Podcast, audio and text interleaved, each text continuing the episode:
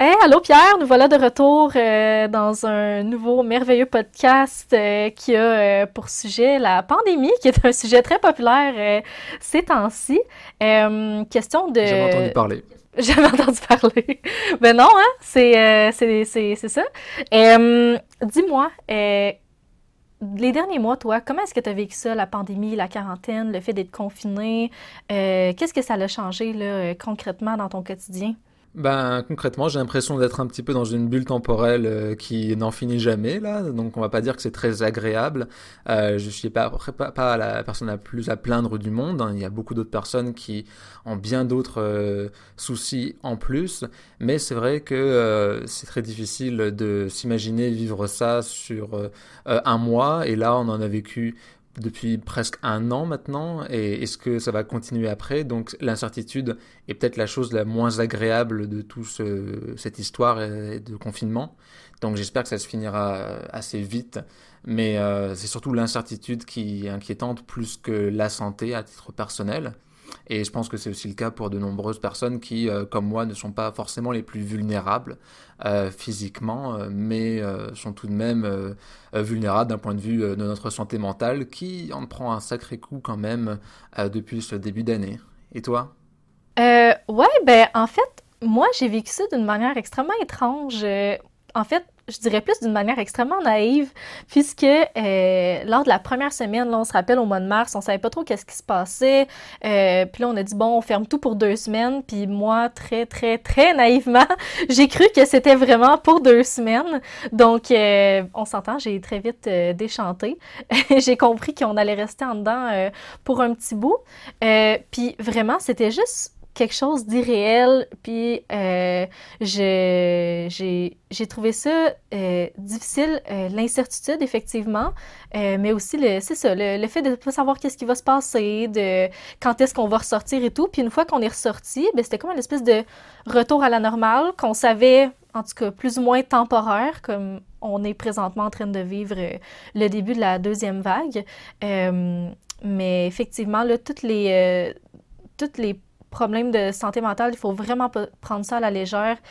Il faut euh, absolument aller chercher des ressources quand on en a besoin. Donc, si vous nous écoutez en ce moment puis qu'il euh, y a quelque chose qui ne va pas, c'est très, très important d'en parler. Puis des fois, juste avec des amis pour commencer, puis éventuellement d'aller chercher de l'aide. Euh, donc, voilà, moi, c'est euh, ça, ça a été, bon, euh, difficile, puis moins difficile dans d'autres moments. Euh, mais il s'est vraiment passé plusieurs choses hein, pendant, de, depuis le début de cette pandémie. certaines choses plus positives, d'autres plus négatives.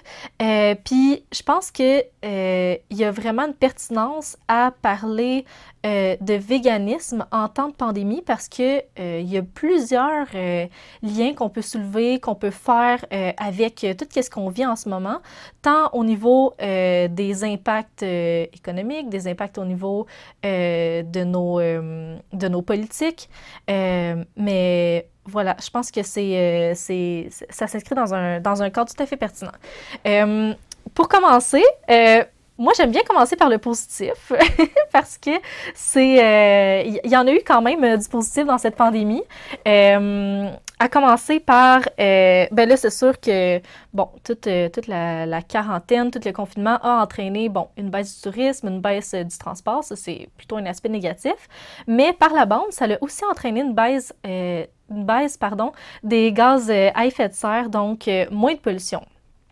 Par contre, euh, c'est pas nécessairement la fin de la pollution, il faut pas non plus se leurrer, mais ça nous a permis, euh, entre autres, euh, de, se, euh, de, voir certaines choses qu'on voyait plus. Par exemple, on a vu réapparaître les poissons dans les canaux de Venise, plusieurs exemples comme ça que ce soit anecdotiques ou qui, sont, qui ont perduré finalement dans le temps, euh, qui ont été quand même assez positifs pour les animaux au niveau de la biodiversité.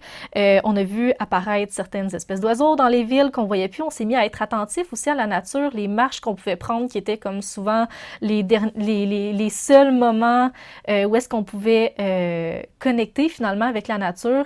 Euh, ça nous faisait beaucoup plus apprécier les différents du moins en ville, je ne peux pas dire pour la campagne parce que moi, j'habite euh, vraiment dans Québec. Donc, euh, moi, c'est vraiment, quand je sortais, c'était sais, voir les écureuils, les oiseaux, les champs, c'était, ça, ça a pris une toute autre tournure. Puis je pense que ça nous a vraiment rapprochés euh, de cette nature-là, qu'elle soit urbaine ou rurale.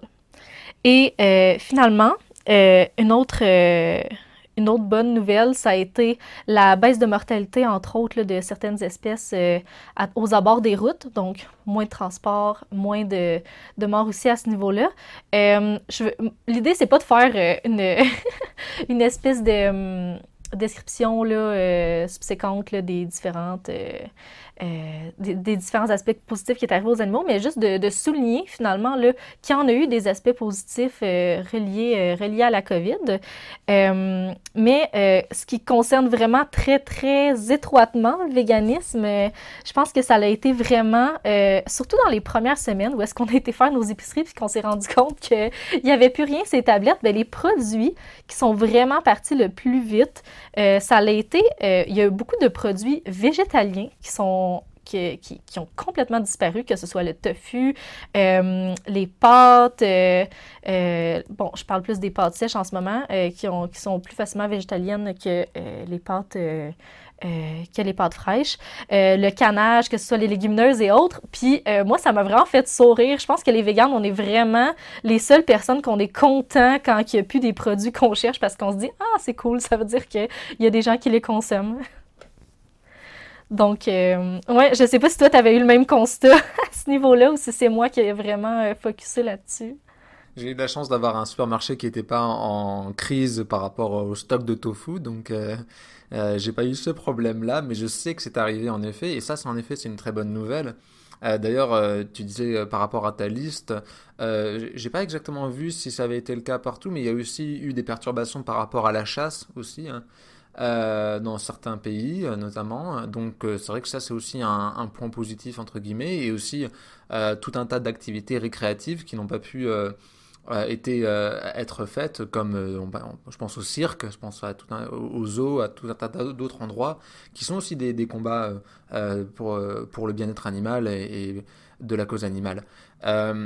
Pour euh, après les denrées alimentaires, oui, ça c'est vrai que c'est euh, une excellente chose en effet, et c'était très lié surtout, surtout, au début de la crise, j'ai l'impression, parce qu'il y avait justement euh, cette question autour des produits animaux, notamment avec ces histoires de marché à ciel ouvert en Chine, où du coup il y a eu comment, commencé à avoir pas mal de suspicions par rapport à tout un tas de produits animaux, et en plus il y a eu des, une explosion de cas aussi dans les abattoirs euh, que ce soit euh, pour les employés des, abattoirs, mais aussi euh, à l'intérieur avec les animaux. Donc c'est sûr que ça a pu avoir un effet dissuasif sur toutes ces personnes, justement, de tous ces consommateurs et consommatrices que nous sommes, par rapport à la consommation. Ça c'est sûr. Oui, tout à fait. Puis cette, ce que tu soulèves présentement, ben ça, je dirais que c'est le, côté positif euh, de la médaille. Euh, mais en fait, il y a aussi le, côté négatif, justement, des fermetures euh, temporaires qu'il y a eu des abattoirs, mais aussi des fermetures, bon, sur un plus long terme pour les restaurants, les hôtels, les installations sportives, sportives, pardon, etc., qui, eux, ben, vendent finalement, là, des, qui vendent de la viande, des produits carnés, des produits issus de l'exploitation animale.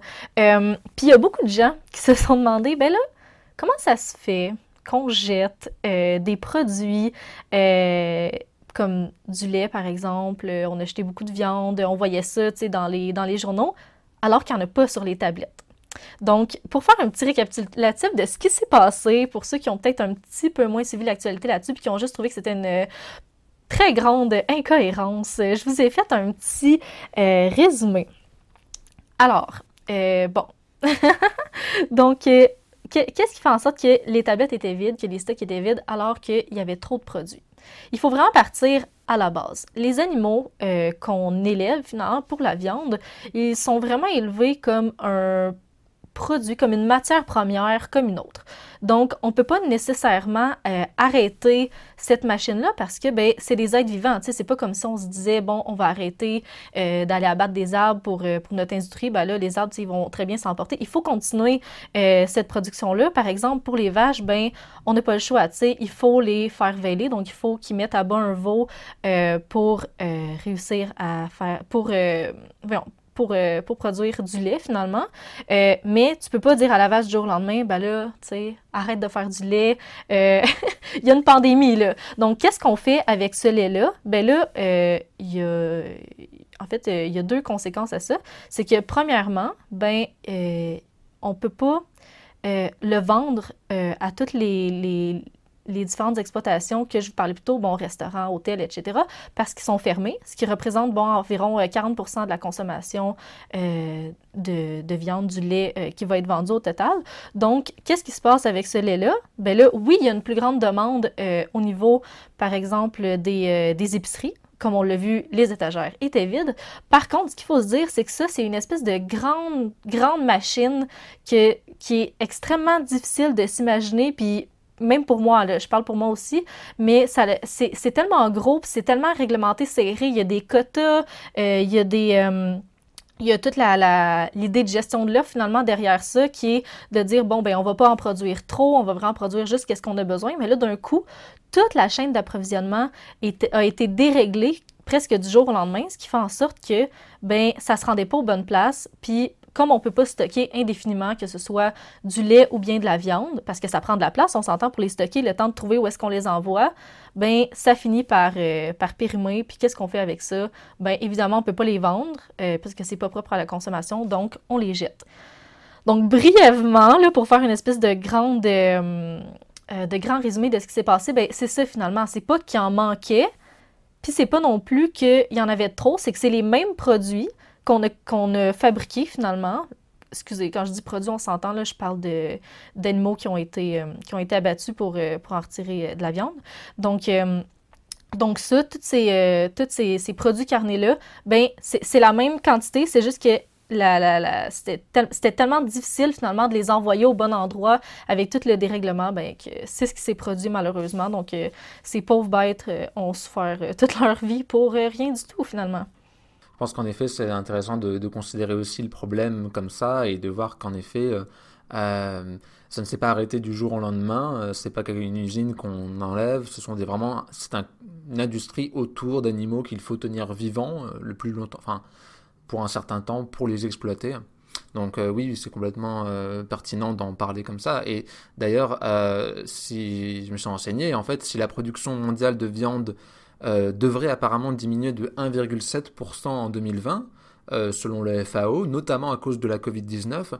Bah, le commerce international de viande, lui, continue à peu près euh, pareil, voire il y a une croissance modérée même. Donc on est évidemment du coup à un moment charnière pour l'industrie de la viande, mais il faut admettre que voilà, la production de la viande et la consommation de viande et aussi de produits animaux, ça n'a pas subi un déclin très significatif de par la COVID-19. Quoi. Ouais, on aurait, on aurait espéré avec toute la, la pénurie de tofu, mais euh, effectivement, les, les, chiffres sont là, puis euh, euh, je sais pas qu'est-ce que, que ça va prendre, puis pour que les gens y réalisent que ça n'a absolument aucun bon sens, qu'est-ce qui s'est passé, puis je veux dire, oui, ils en ont parlé dans les journaux, mais tu sais, ça l'a pas fait un gros scandale, ça a pas, euh, tu sais, je veux dire, le, pic de tout ça, de toute cette, euh, j'ai envie de dire presque controverse de, de, produits finalement qu'on a jetés, tout simplement, là, des produits qui ont encouragé finalement l'exploitation animale, ben ça personne s'est levé pour ça, personne n'en a parlé plus que ça, alors que c'est euh, c'est complètement absurde finalement. Donc, c'est peut-être de se dire que justement cette machine-là de distribution puis de, production, c'est tellement énorme, puis c'est tellement géré, c'est géré, ensuite c'est micro-géré dans les différents euh, euh, dans les différents secteurs que on a comme finalement une emprise très, très modéré sur, euh, sur qu'est-ce qui se passe euh, en tant que consommateur, puis en tant que, que personne si, si, je, si, je, pense à nous, par exemple, les véganes, pour, pour que ça change, parce que c'est tellement gros. Puis comme je le disais tantôt, c'est même difficile à s'imaginer, tu sais, tellement que c'est gros. Donc, euh, en tout cas, ça donne pas beaucoup d'espoir. C'est peut-être un peu... je suis peut-être un peu négative en disant ça, mais bon, voilà. Euh, oui. T'allais-tu dire quelque chose, Pierre? Euh, non, non, j'ai souscrit à, tous tes points, mais en effet, je trouve que c'est quelque part, ça en dit long que euh, finalement, on est assez rapidement passé sur les points positifs tout de même. Euh, et d'ailleurs, sur les, sur sur l'impact d'ailleurs de la crise sanitaire sur la biodiversité, je pense qu'il ne faudrait pas non plus surestimer cet impact positif. Donc parce que on a très vite réinvesti les villes, donc tous ces, enfin voilà, c'était une sorte de période de répit assez courte tout de même. Euh, pour les animaux euh, dans nos villes.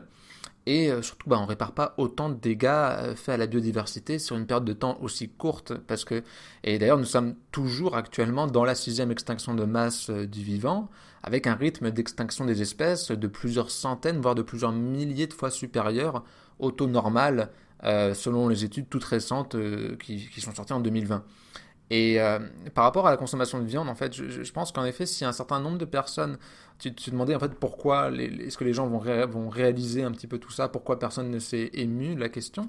Euh, je pense quand même qu'un un point qui est un peu mixte, c'est-à-dire que je pense vraiment qu'un certain nombre de personnes ont été informées avec la, pandémie que l'exploitation des animaux, pardon, était un facteur qui était aggravant dans le développement de maladies infectieuses, euh, notamment mais j'ai l'impression en fait que leur comportement ne va pas vraiment changer de manière euh, du jour au lendemain, quoi. Tout comme euh, on continue à conduire des voitures tout en sachant très bien que leur gaz aggrave les changements climatiques. Donc euh, j'ai l'impression qu'il y a eu un peu plus de conscientisation par rapport à ça, mais est-ce qu'après ça se concrétise vraiment en changement? Je pense qu'en effet, peut-être que le choc était très violent et je pense qu'en effet, c'est pas, enfin, ça demanderait que, que l'information en fait soit assimilée euh, sur un temps beaucoup plus long peut-être pour, pour toutes ces personnes euh, par rapport au lien entre pandémie et euh, maladie enfin et exploitation animale pardon. Ouais ben effectivement ça c'est un peu comme tout dans le véganisme finalement là c'est vraiment de c'est vraiment difficile de d'aller chercher les gens, puis il y a tout le côté justement de la dissonance cognitive qui on, cherche à se trouver des raisons pour euh, continuer euh, de, de, consommer comme on consomme, de pas déroger finalement parce que notre cerveau n'aime pas être mis en notre cerveau humain n'aime pas être mis en contradiction avec nos valeurs par rapport aux gestes qu'on entreprend. Donc euh, effectivement que ben, ça n'en fait pas exception finalement. Là, tous les chiffres astronomiques qu'on a vus par rapport aux euh, aux animaux qui ont, qui, ont, qui ont souffert de cette pandémie-là. Donc, euh, oui, tout à fait. Puis, euh, un peu, tu, tu, viens de parler de... Ah, j'ai, je suis en train de perdre mon idée, moi, là. tu parlais des, des, des, animaux, finalement, qui... ah, je me rappelle plus. C'est pas grave. un peu plus tôt. oui, c'est ça. C'est de ça. Bon, merci. j'ai mon j'ai une attention limitée. Hein? Donc, euh, ouais, on, on parlait.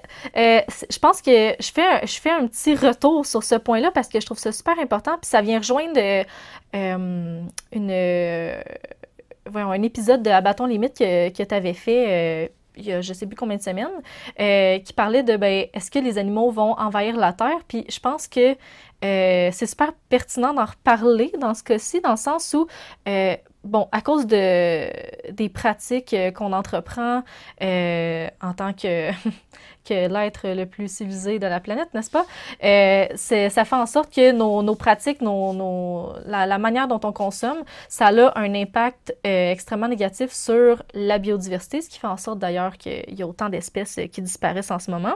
Euh, Puis ça, entre autres, ça a un lien étroit avec l'élevage. Par exemple, si on pense euh, à l'Amazonie qui est en train de qui brûle en ce moment, qui est en train de se faire raser, ben c'est pas un hasard, hein? c'est pour euh, avoir des champs cultivables pour le fourrage dont euh, une grande majorité de soya pour nourrir les animaux d'élevage qui vont servir à nous nourrir nous. Donc, ce qui est euh, en partant une manière euh, très peu efficace de produire des protéines, mais en plus qui fait en sorte que toute la biodiversité qui va se trouver dans, ces forêts-là. Là, je prends comme exemple l'Amazonie, mais il y en a d'autres euh, qui font disparaître justement tous ces animaux-là. Puis ça me fait extrêmement rire à chaque fois que j'entends les gens dire Ah, ben là, les véganes, vous voulez voir euh, des espèces disparaître, mais pourtant, euh, des fois, j'entends des affaires du genre. Puis c'est pas mal intentionné, c'est juste que les gens, je pense qu'ils n'ont pas nécessairement réfléchi, mais des trucs du genre ah ben là, c'est bien qu'il y ait des productions laitières, sinon ces pauvres vaches-là, ils seraient dans la nature, ils seraient livrés à eux-mêmes, nous on leur offre un toit, puis ils sont vraiment bien, puis je suis comme, ben non. tu sais, premièrement, ben il y en aurait pas autant, parce qu'il faut se dire que euh, la, une aussi grande présence d'une espèce sur Terre n'est pas plus naturelle que les gratte-ciels qu'on peut voir, par exemple, dans une ville. C'est complètement... Euh, c'est une production euh, que l'humain a fait, c'est euh, des croisements génétiques pour atteindre une espèce de, euh, de bête super performante, que ce soit au niveau de la production de, de, chair qu'il va y avoir, de muscles, ou encore au niveau de la production du lait. Je veux dire, il n'y a rien de tout ça qui est naturel. Et si je veux dire, ces gens-là, je, je pense pas qu'ils s'inquiètent réellement de la perte de la biodiversité des vaches, par exemple, euh, qui, euh, écoutez, j'ai j'ai pas le pourcentage sous la main là, mais par exemple pour les euh, vaches laitières au Québec, ben il y a un très très grand pourcentage que c'est les vaches issues de la la variété Holstein. Holstein, j'ai aucune idée comment on le prononce. Je m'excuse aux producteurs laitiers qui nous écoutent. Mais bon, je veux dire, il n'y a, aucune biodiversité dans le type même d'animaux qu'on décide de produire. Je veux dire, ils ont été choisis pour des caractéristiques euh, physiques extrêmement précises. Puis il n'y a pas de, ça, y a pas de, de, biodiversité là-dedans. Donc, euh, bref, euh, je trouve que c'est en partie quand même assez hypocrite euh, d'accuser, euh, de ne pas penser finalement à toute la biodiversité qui est en train de, disparaître, comme tu parlais un peu plus tôt, euh, mais de d'encourager finalement tout notre système économique agroalimentaire qui est basé principalement sur le contraire de la biodiversité, qui est axé sur quelques, quelques variétés d'espèces finalement. Bref, euh, je sais pas si je m'éloigne trop, mais ça m'a comme inspiré ce que tu me dis. Non, non, c'est toujours très intéressant. Euh, je, pense que tes réflexions sont toujours très pertinentes. Et euh, ça me fait penser justement que tu ramènes l'Amazonie puis là-dessus et la déforestation et tout un tas de choses par rapport à ça. ça pourrait peut-être être une occasion, puisqu'on parle de pandémie, de Covid-19 et de véganisme, de un petit peu se repencher sur le lien entre les deux éventuellement, peut-être rappeler, on a un mot qui a particulièrement été mis en avant, surtout au début de la pandémie, qui est le mot de zoonose, euh, donc des maladies qui se transmettent des animaux aux humains. Et euh, je pense que ça pourrait peut-être être important pour les, personnes qui nous écoutent. Oui. Absolument, mais quelle bonne transition, je t'écoute. Oh là là. Euh, donc en fait, il faut savoir qu'en fait, au moins 75% des maladies infectieuses humaines émergentes sont d'origine animale. Donc ça n'a pas commencé avec éventuellement la Covid-19, parce qu'encore une fois, nous avons encore besoin de plus de recherches par rapport à ça, mais il est quand même assez probable que ce soit le cas de ce qu'on sait actuellement, mais euh, la grippe espagnole de 1918, le SRAS, la tuberculose, la grippe aviaire, la grippe porcine, le sida, Ebola, sont toutes des zoonoses. Donc on parle de en tout un peu plus de 50 maladies infectieuses. Et n'en déplaise aux pro-élevage qui se plaignent d'une récupération fallacieuse de la crise actuelle de la part des animalistes, ben, la communauté scientifique démontre vraiment que depuis que nos rapports aux animaux et à la nature jouent un rôle dans l'apparition de ces zoonoses. Donc ça peut être via justement, ce que tu en as parlé, la destruction des habitats naturels, euh, avec justement où se produit du coup des contaminations entre les animaux sauvages qui sont mis au pied du mur, les animaux d'élevage du coup qui remplacent ces animaux sauvages et les humains. Mais ça peut aussi être via euh, l'exploitation et le trafic d'animaux, donc à des fins récréatives, euh, ou médicinale. Donc on a bien vu avec l'histoire de pangolin notamment, euh, voilà, donc qui, qui, du coup, c'est aussi lié du coup au trafic illégal mais aussi légal d'animaux. Et bien sûr, on peut le lier aussi à, à la forte concentration d'animaux dans des marchés à ciel ouvert, notamment quand on a vu en Chine, ou à des élevages. Et là, ça se passe aussi chez nous. Donc euh, sur ce dernier point, justement, il faut comprendre qu'en fait le problème des élevages est lié à la densité d'animaux qui y sont concentrés. Donc généralement dans des conditions en plus euh, qui d'un point de vue sanitaire sont effroyables. Et pour limiter le risque d'infection bactérienne, la nourriture des animaux, elle est fortement supplémentée en antibiotiques. Ce qui fait d'ailleurs que le secteur agricole euh, de l'agriculture animale, c'est le premier consommateur d'antibiotiques au monde. Euh, mais le problème, en fait, c'est que bourrer systématiquement les animaux d'antibiotiques, ben, ça a pour conséquence de favoriser l'apparition de nouvelles bactéries qui, elles, sont résistantes aux antibiotiques et qui se dispersent ensuite via l'air, l'eau, les sols, mais aussi la consommation des produits d'origine animale. Et donc, ce qu'on doit retenir finalement, c'est que l'exploitation des animaux favorise vraiment l'émergence de maladies infectieuses, tout en réduisant en parallèle notre capacité à les combattre, ce qui est tout de même un peu problématique. Et euh, c'est vrai que là, euh, ces, ces, liens ont été un petit peu plus mis en avant lors du Covid. J'ai vu plusieurs articles. Il y en avait même un de Valérie Giroux qui est sorti il n'y a pas si longtemps que ça dans Le Devoir, je pense, qui parlait de ces liens en fait bien connus maintenant, bien étudiés. Encore une fois, il faut voir si la Covid-19 y correspond, même si on a déjà beaucoup de voix qui sont plutôt positives sur cet aspect. Mais pour être parfaitement honnête, on va garder quand même un petit doute. Mais voilà, en tout cas, ça a quand même, on a quand même eu l'occasion d'en parler plus à, l'occasion du coup de la crise du Covid-19.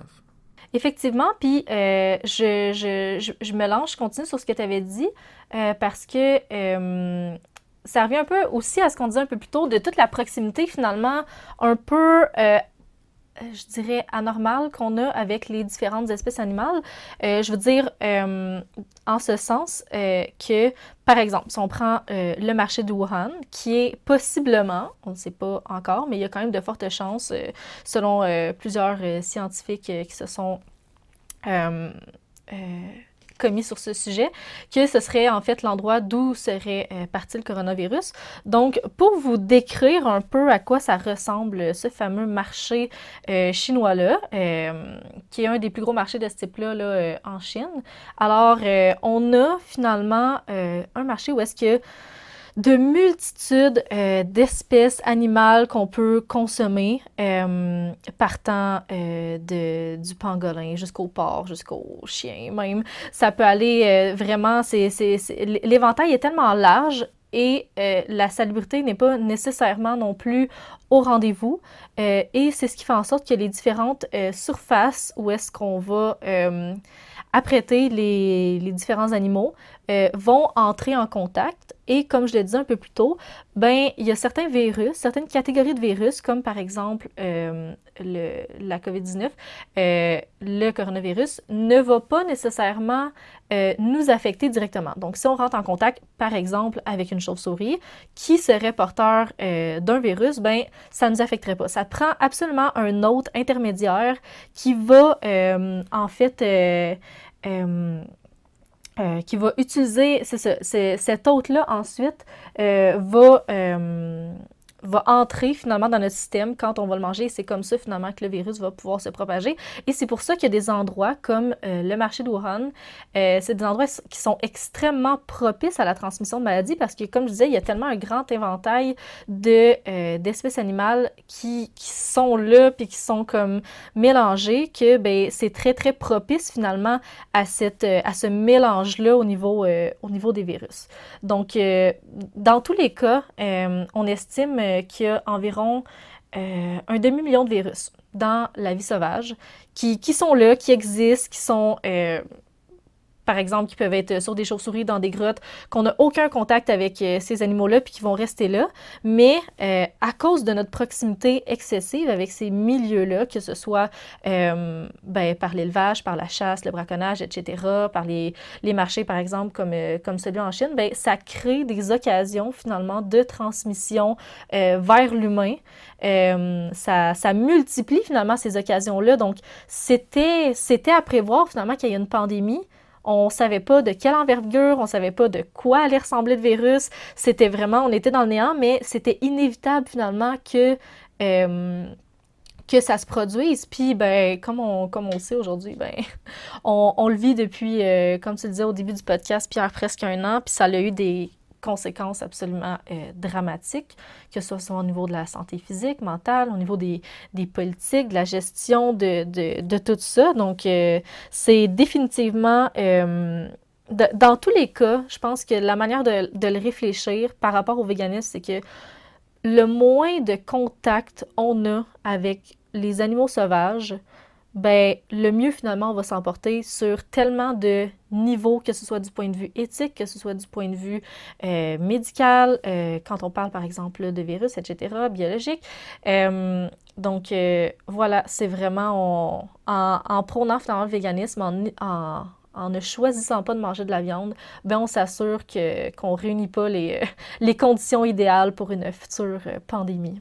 Comme tu dis, en fait, c'était prévisible et d'ailleurs, mais, mais même, enfin, les encore une fois, le coronavirus n'en est qu'un parmi d'autres, mais euh, les marchés, par exemple, les marchés euh, à, ciel ouvert en Chine avaient déjà été fermés temporairement lorsqu'il y avait eu des épidémies de grippe porcine, de grippe aviaire. Donc c'est pas des choses qui sont nouvelles et on sait très bien maintenant identifier en fait ces endroits qui sont véritablement des bombes à retardement par rapport au virus et c'est en ça que je trouve que du coup je suis plutôt pessimiste par rapport en fait à ce qu'il faut à, toute cette situation et concernant euh, les liens entre pandémie et euh, exploitation animale et cause animale. Euh, pour moi la situation c'est grave en fait parce que enfin c'est grave parce qu'on refuse vraiment en tant que société d'apprendre de nos erreurs, de prendre nos responsabilités collectivement et de solutionner le problème. Donc en fait on n'est pas juste à un stade de mauvaise information ou d'ignorance, c'est vraiment dans un, on est dans une sorte de déni en fait. Le problème c'est pas de la mauvaise connaissance, c'est du déni. Et ce déni nous conduit vraiment, une fois de plus finalement, parce que encore une fois c'est déjà arrivé, à jouer ce rôle complètement absurde de pompier pyromane où on, éteint on veut éteindre un feu qu'on a déjà allumé nous-mêmes, qu'on a contribué à, allumer. Et en fait, ce que, cette prise de conscience, je pense qu'il faut vraiment que les acteurs politiques et économiques euh, puissent l'entendre et pas juste ceux qui sont hostiles aux discours environnementaux et animalistes, hein, parce qu'on peut se penser par exemple au Canada euh, sur les conservateurs, mais vraiment sur tout l'ensemble de l'échiquier politique, parce que la question animale, c'est vraiment loin d'être portée par l'ensemble des groupes politiques qui euh, luttent pour la justice sociale et environnementale. Je suis revenu un petit peu sur les programmes des partis politiques, plutôt, on va dire, de, cette tranche-là.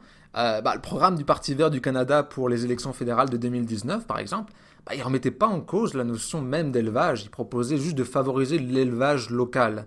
Euh, du côté du NPD, euh, on ne parle pas des risques sanitaires et environnementaux, hein, parce que c'était déjà quand même le cas, enfin, le, Parti vert reconnaissait tout de même un lien euh, entre l'élevage et des risques accrus au niveau sanitaire et environnemental, mais bon, solutionnait pas vraiment le problème. Du côté du NPD, donc, bah, on parle même plus des risques sanitaires et environnementaux, et euh, on sait que le parti veut favoriser l'élevage local, mais le point était absent de leur programme en 2019. Et enfin, à l'échelle de notre province euh, à Québec, là, le parti Québec solidaire se saisit pas vraiment non plus de la question. Euh, quand on regarde leur programme, ça n'apparaît nulle part. Donc il y a vraiment de base une, une, vraie absence des partis politiques canadiens et québécois sur la question de l'exploitation animale et ses impacts, alors que pourtant euh, la crise du Covid-19 montre, nous a montré qu'il s'agit d'un non-sens éthique, environnemental, sanitaire, économique, social, tout ce que tu veux. Donc il est vraiment capital que ces partis se saisissent réellement et sérieusement de la question animale et comprennent qu'au-delà d'impacter les animaux, et ce serait déjà suffisant pour faire quelque chose, mais ça nous impacte toutes et tous négativement là. Donc on a vraiment vu ça et et c'est peut-être ce qui m'inquiète le plus, c'est qu'aucun c'est que euh, aucun gouvernement de province, aucun le gouvernement fédéral, mais aussi aucun gouvernement même de, des pays euh, de l'OCDE ou quelque chose comme ça, euh, n'a véritablement profité de la crise pour questionner en profondeur nos modèles agricoles et alimentaires, puis amorcer une transition vers une agriculture végétalisée. Et ça, c'est peut-être le plus dangereux, en fait, c'est qu'on n'apprenne rien de nos erreurs, en fait. Et ça, c'est vraiment ce qui, ce qui m'inquiète le plus, parce qu'on a une belle occasion euh, de faire autre chose à un moment où du coup tout est euh, remis en question, il y a de l'incertitude surtout, mais on a cette certitude-là, c'est que l'exploitation animale favorise ce, genre d'événements sanitaires, ce genre de catastrophes sanitaires, et qu'on pourrait faire quelque chose. Donc c'est peut-être ça qui est un peu le plus frustrant, et c'est pour ça qu'à mon avis, il y a encore beaucoup de travail à faire de la part des, des, militants euh, et des groupes animalistes et etc., là, pour euh, conscientiser aussi ces partis politiques pour leur dire qu'il y a un, lien conceptuel qu'ils n'ont pas fait. Ouais, ben, en fait, c'est tellement étonnant que ce soit même pas à l'ordre du jour, tu sais, au niveau des, discussions au niveau politique, parce que, je veux dire, ça, ça impacte tellement de domaines, puis c'est tellement un mode de production, mais totalement contre-productif au niveau que ce soit au niveau énergétique, que ce soit au niveau, après ça, de la quantité de, de nourriture que tu vas produire avec ça. C'est absolument absurde, en fait, que l'être humain se soit développé dans ce sens-là, tu sais, que, que l'être humain, au lieu d'utiliser ses, ses facultés intellectuelles, intellectuelles ses facultés euh, morales pour se dire ah, ok, ben en fait, ça, ça n'a absolument aucun bon sens, logiquement, éthiquement, moralement, euh, de, de, produire de cette manière-là des protéines. Donc, on, on, réduit cette, euh, cette manière de produire-là pour se diriger vers une agriculture davantage végétalisée. Puis en même temps, ben, je, je, me dois un petit peu de faire euh, l'avocat du diable pour. Euh, puis sans non plus les. Euh, sans non plus les consentir finalement à ce qu'ils font, mais je me, je me, mets dans la peau des différents partis politiques. Évidemment qu'il y, y, a, il y a le problème que ben, il y en a beaucoup qui ont probablement juste pas réfléchi, qui ont probablement juste pas questionné notre euh, manière de consommer au niveau agroalimentaire.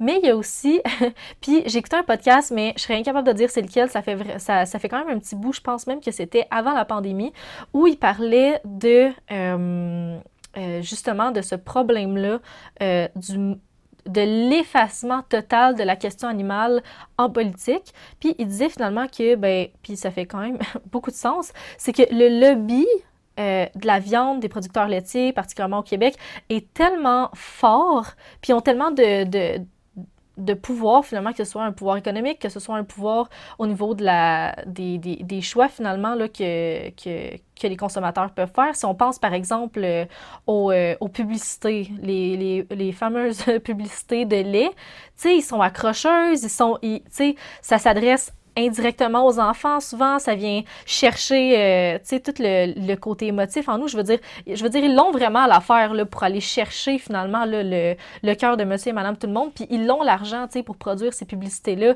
Je veux dire, des publicités de tofu, il y en a pas tant que ça. Puis c'est pas pour rien, c'est parce que le pouvoir économique pour avoir une aussi grande visibilité, ben, est pas aussi grande. Puis les je veux dire, les, c'est ça, je, ça revient à ce que je disais finalement, là, les, les lobbies de la viande, les lobbies du lait, etc., sont, sont comme tellement puissants, puis, je veux dire, économiquement, ça rapporte tellement euh, au, au, gouvernement. Euh, c'est, des industries de milliards de dollars, là, je veux dire, c'est comme, c'est complètement astronomique. Juste entamer finalement la, la transition, ce serait extrêmement difficile, puis je veux dire, autant que je, suis positive par rapport au mouvement vegan, autant que je suis pas complètement déconnectée, puis je sais que ça se passera pas du jour au lendemain. Évidemment qu'il faut commencer à quelque part, mais euh, je veux dire, je les comprends quand même d'être frileux par rapport à cette question-là, parce que ça voudrait dire de perdre beaucoup d'argent, de, de, de, ah, euh, je pense par exemple à je sais plus, euh, j'ai complètement un plan de mémoire sur son nom, mais le Parti populaire euh, du Canada, euh, sais-tu? Maxime Vernier, merci.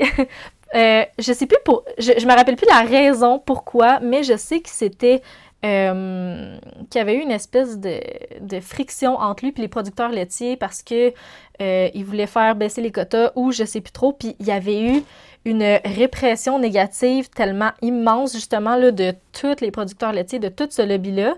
Puis ben je me dis, hmm, ça doit tellement faire peur justement aux différents partis de, d'avoir toute cette vague-là d'influence de ces producteurs-là pour faire changer les choses que ben c'est pas nécessairement anodin qu'ils veulent pas euh, se tremper là-dessus. Puis euh, je me dis aussi que, puis peut-être que peut-être que c'est moi qui, s'imagine ça. Faudrait faudrait inviter un député euh, éventuellement à notre podcast s'ils osent venir.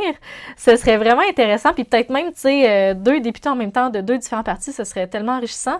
Mais peut-être que je me dis tu sais par exemple des partis comme Québec solidaire qui sont très de gauche, qui sont très progressifs dans leurs progressistes dans leurs idées, ben peut-être que eux ils ont des raisons différentes de pas vouloir se lancer. Je pense que euh, je pense par exemple à Gabriel Nadeau-Dubois, qui est quand même conscientisé sur cette, euh, sur cette question-là, qui a invité euh, une activiste végane sur son podcast, Dalila Wada, ça fait quand même presque un an, pour parler justement de cette question-là. Fait que, je pense que je pense qu'ils sont un peu plus qu'ils sont un peu plus allumés, mais après, ben, c'est toute la question de faire le saut alors qu'ils ont ils ont déjà, tu sais, le Québec à conquérir sur comme tellement de points qui ont déjà l'air très marginaux mais qui, euh, qui sont en fait très progressistes. Donc, euh, en fait, euh, c'est ça, je, il y a vraiment différentes manières pourquoi ils ne se lancent pas nécessairement là-dedans. Mais dans tous les cas, je les encourage à le faire et s'ils ont besoin de, de conseils, de, hum, d'informations, qui viennent voir les, les animateurs du podcast Les carottes sont cuites, on est là. C'est une très bonne suggestion, j'approuve complètement.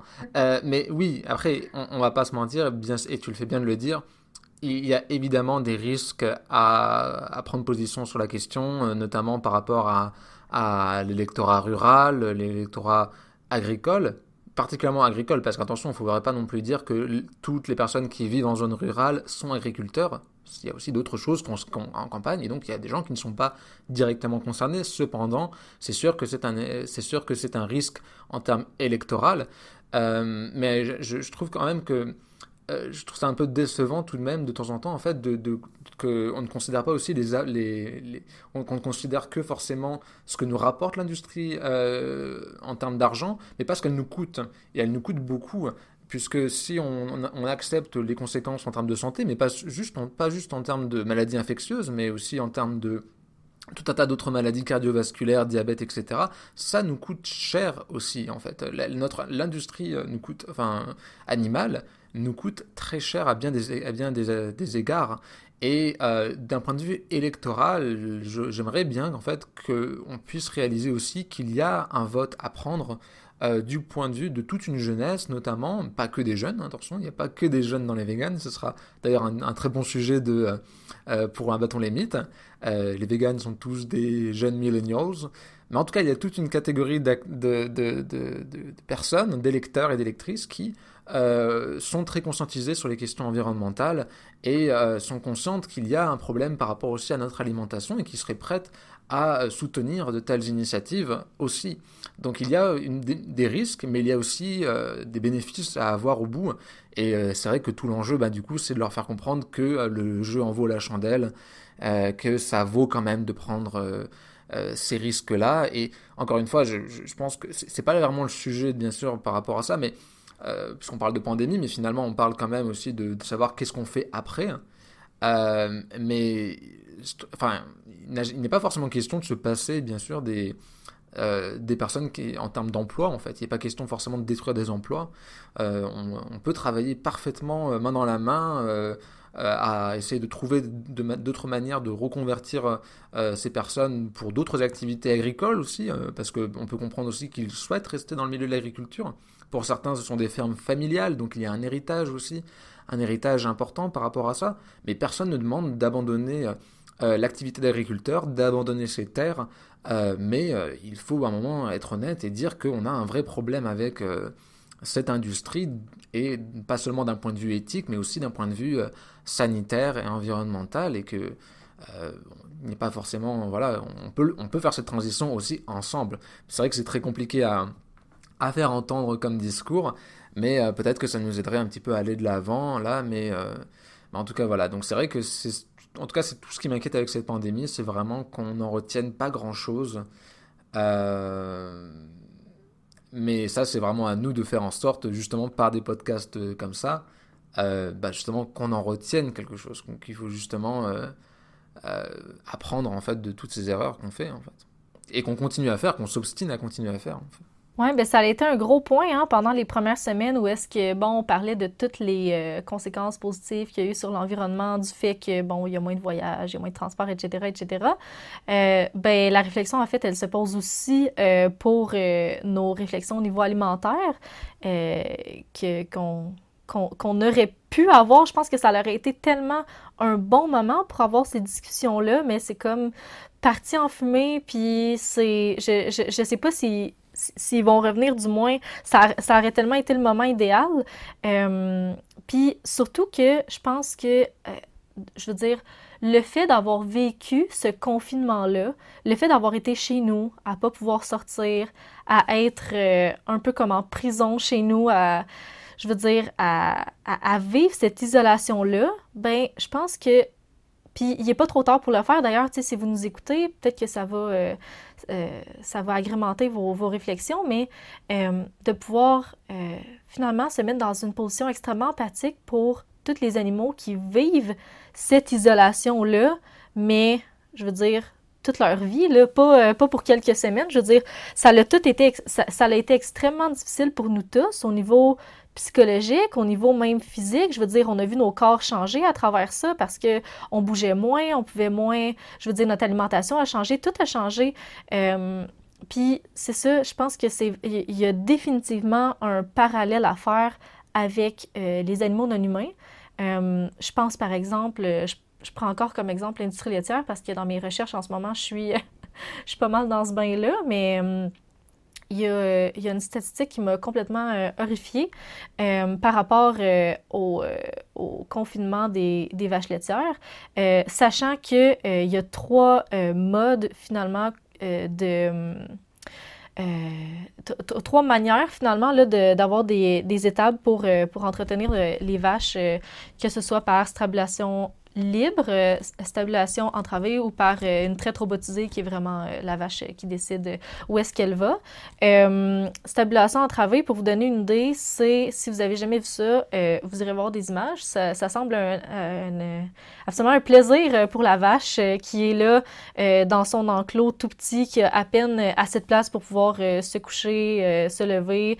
Elle est en fait elle a une chaîne autour du cou, puis il y a différents, euh, il y a différentes manières après ça que cette chaîne soit attachée, soit à une autre chaîne qui lui permet comme une plus grande mobilité ou encore euh, un poteau fixe. Puis ben c'est, là où est-ce qu'elle va vivre finalement là, la plupart de, de, sa vie. Puis bon, euh, si on va sur le site des producteurs laitiers, ils écrivent des trucs du genre ah oui mais ne vous inquiétez pas, elles ont la chance d'aller à l'extérieur lorsque la température est clémente. C'est comme ok mais la moitié de l'année il et tout. Donc, euh, finalement, c'est si la température est clémente, ça reste quand même assez sujet à. Euh, euh, ça, reste au fermé de voir finalement s'il va les, faire sortir ou pas. Puis, il y a la statistique dont je voulais vous parler, c'est ça c'est qu'au Canada, il y a 72,9% des vaches qui vont vivre toute la période de lactation, c'est-à-dire le moment où est-ce qu'elles vont donner du lait, en stabulation entravée. Et le Québec, nous sommes les, les rois de la stabulation entravée avec un total de 91,4% de nos exploitations laitières qui utilisent euh, cette... Euh, cette méthode-là de, de, production euh, pour les vaches. Donc, félicitations, nous sommes les grands champions de la pire méthode pour, pour, pour exploiter finalement cette matière première-là qui est le lait.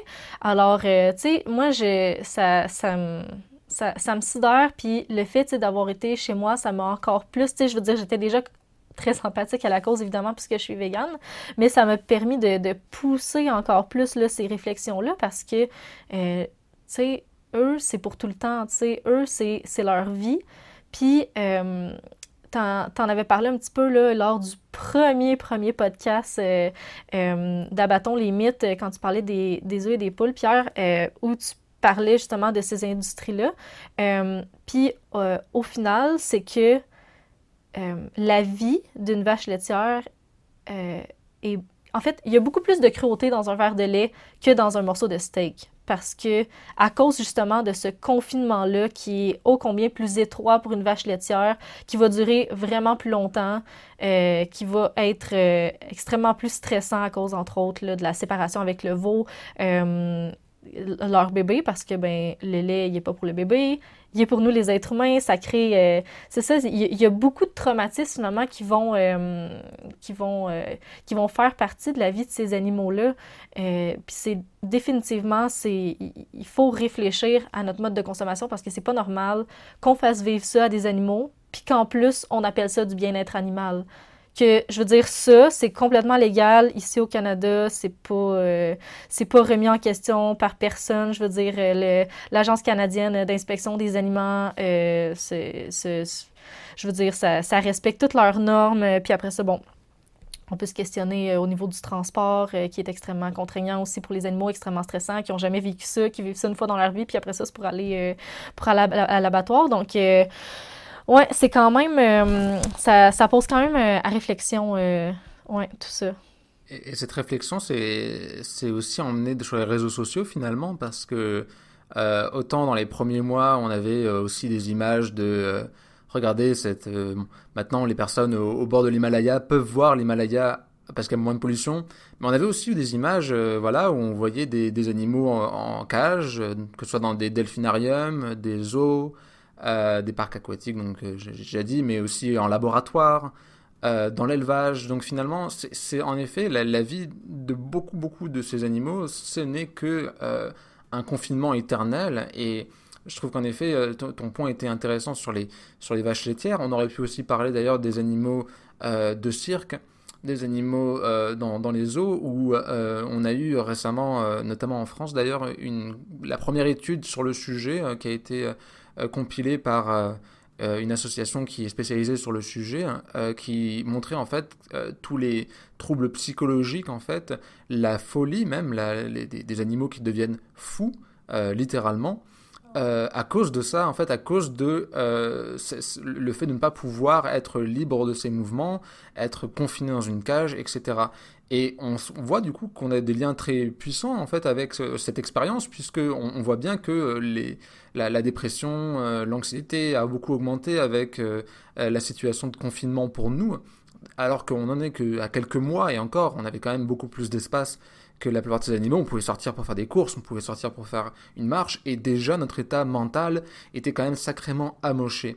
Et donc c'est clair que ça devrait, c'est vraiment quelque chose qui devrait nous interpeller en fait, euh, d'avoir vécu une expérience euh, qui est en soi traumatisante, euh, d'être confiné dans une situation en n'ayant pas beaucoup de vision sur l'avenir. Eh ben, finalement on devrait pouvoir utiliser notre empathie, notre capacité à pouvoir un peu nous projeter pour pouvoir justement comprendre que euh, ce qu'on vit n'est rien en fait à, à, côté de l'expérience des animaux.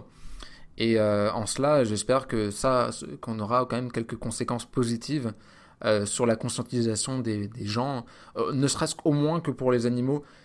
Je t'avoue que j'y crois pas trop pour les animaux d'élevage sur ce critère précis, mais au moins sur tout un tas d'autres choses comme les zoos, les cirques et tout un tas d'autres activités récréatives où il y a peut-être de l'espoir que ces activités qui déjà étaient sous le feu de pas mal de critiques, y compris de personnes qui ne sont pas véganes, euh, puissent éventuellement trouver euh, un terme à, leurs activités euh, après, qu'on soit passé par cette étape. Quoi.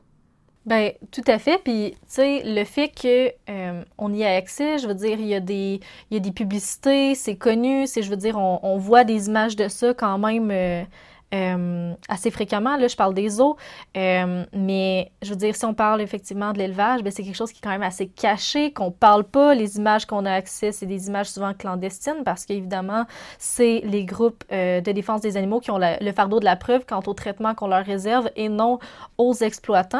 Donc, j'ai définitivement, je me range de ton côté hein, lorsque tu dis qu'il y a plus d'espoir au niveau des, de l'industrie du divertissement des animaux euh, à ce niveau-là. Puis euh, euh, j'en profite pour raconter une petite anecdote tant qu'à parler de zoo que moi, c'est comme. C'était même avant de devenir végane, c'était en. 2016, j'étais allée, je le nomme je le nommerai pas, j'étais allée à un zoo très populaire au Québec. c'était en hiver, puis je sais pas si vous êtes, chers auditeurs, déjà allés dans un zoo en hiver, c'est quand même assez traumatisant parce que, bon, déjà que, disons que l'environnement entre guillemets, naturel des animaux est comme, euh, bon, parfois mieux reproduit que d'autres, disons, euh, à l'extérieur, mais euh, ça reste quand même assez, ça, reste quand même assez peu éducatif d'un point de vue des comportements animaux parce que c'est impossible de reproduire vraiment un habitat naturel. Je veux dire, un, un tigre, un lion n'habite pas dans un environnement comme celui du Québec. Donc, euh, des gens partant, c'est voué euh, à l'échec. Mais je veux dire, l'hiver, euh, ils sont comme confinés dans des cages encore plus petites, dans des environnements qui leur conviennent encore moins. Puis ça me surprend même que les que, qu'il y ait des zoos qui restent ouverts parce que c'est quand même assez... c'est presque traumatisant aller voir ça. Moi, quand j'étais allée, j'avais... On est passé devant la cage d'un gorille, puis abstenez-vous âme sensible si vous êtes en train de manger. tout ce qu'il faisait, en fait, c'était vomir, manger son vomi, vomir, manger son... En, en alternance, en fait, cet animal-là était complètement tu sais, je veux dire, ça allait pas bien. C'était pas normal que ça, ce soit un spectacle devant les yeux, tu sais, de, de, de, des personnes qui viennent, euh, qui viennent voir cet animal-là. Je veux dire, c'était évident qu'il y avait une détresse absolument, euh, absolument triste de cet animal-là. Puis là, je me suis juste dit, mais ça fait absolument aucun sens, tu sais. Puis c'est la dernière fois que je suis allée dans un zoo, puis honnêtement, c'est c'est vraiment pas une décision que je regrette parce que je me dis, ça, ça a tellement pas lieu d'être, tu sais, puis ça me fait tellement de la peine, ça me fait tellement... Euh, ça, m'enrage, en fait, quand j'entends des gens parler de, de l'intérêt éducatif des autres quand il n'y a absolument rien d'éducatif, sauf si tu veux apprendre comment très bien confiner un animal, puis qu'il soit euh, isolé, qu'il soit mal finalement parce que son environnement lui convient absolument pas. C'est la seule chose en fait qu'on peut apprendre de ça. Je veux dire, si tu aimes les animaux, tu vas pas dans ces endroits-là. Tu vas, tu, tu peux trouver d'autres manières d'observer la nature. Va prendre des marches dans la forêt. Puis si t'en vois pas de tigre parce qu'il y en a pas de tigre au Québec, ben ce sera ça. Tu sais, c'est pas, euh, c'est pas la fin du monde. Écoute des documentaires, je veux dire, il y a, d'autres manières d'apprécier les animaux que d'être dans les, dans les zoos finalement. Donc, euh, c'est ça, c'est d'assister à ce spectacle-là. Ben, j'espère que, en tout cas, j'ose espérer qu'il y a beaucoup de gens qui vont le voir sous un nouveau jour en voyant justement qu'ils sont dans des, dans des trop petites, quand ils ont des, des comportements euh, stéréotypés comme, euh, tu sais, tourner en rond sans arrêt, faire les mêmes pas, faire les mêmes mouvements. tu sais, c'est pas des comportements normaux. Puis j'espère que les gens, ils vont ils vont finalement voir ça d'un nouvel angle. Peut-être qu'ils vont, il y en, a, en tout cas, j'ose espérer qu'il y en a plusieurs qui vont, y qui vont y aller ou qui y ont été finalement cet été en se disant ah ouais finalement euh, c'est pas si cool que ça, tu sais finalement regarder des animaux en cage, c'est pas le fun être en cage, c'est pas le fun euh, être confiné.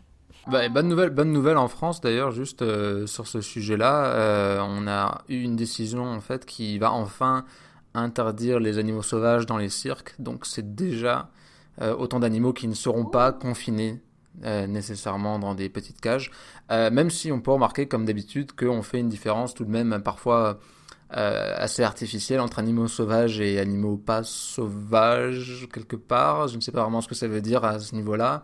Donc il pourra continuer à avoir des chevaux, des chiens, tout un tas d'autres animaux qui sont peut-être bien considérés comme des animaux bien de chez nous. Bon, mais à ce niveau-là, on prend ce qu'on peut prendre.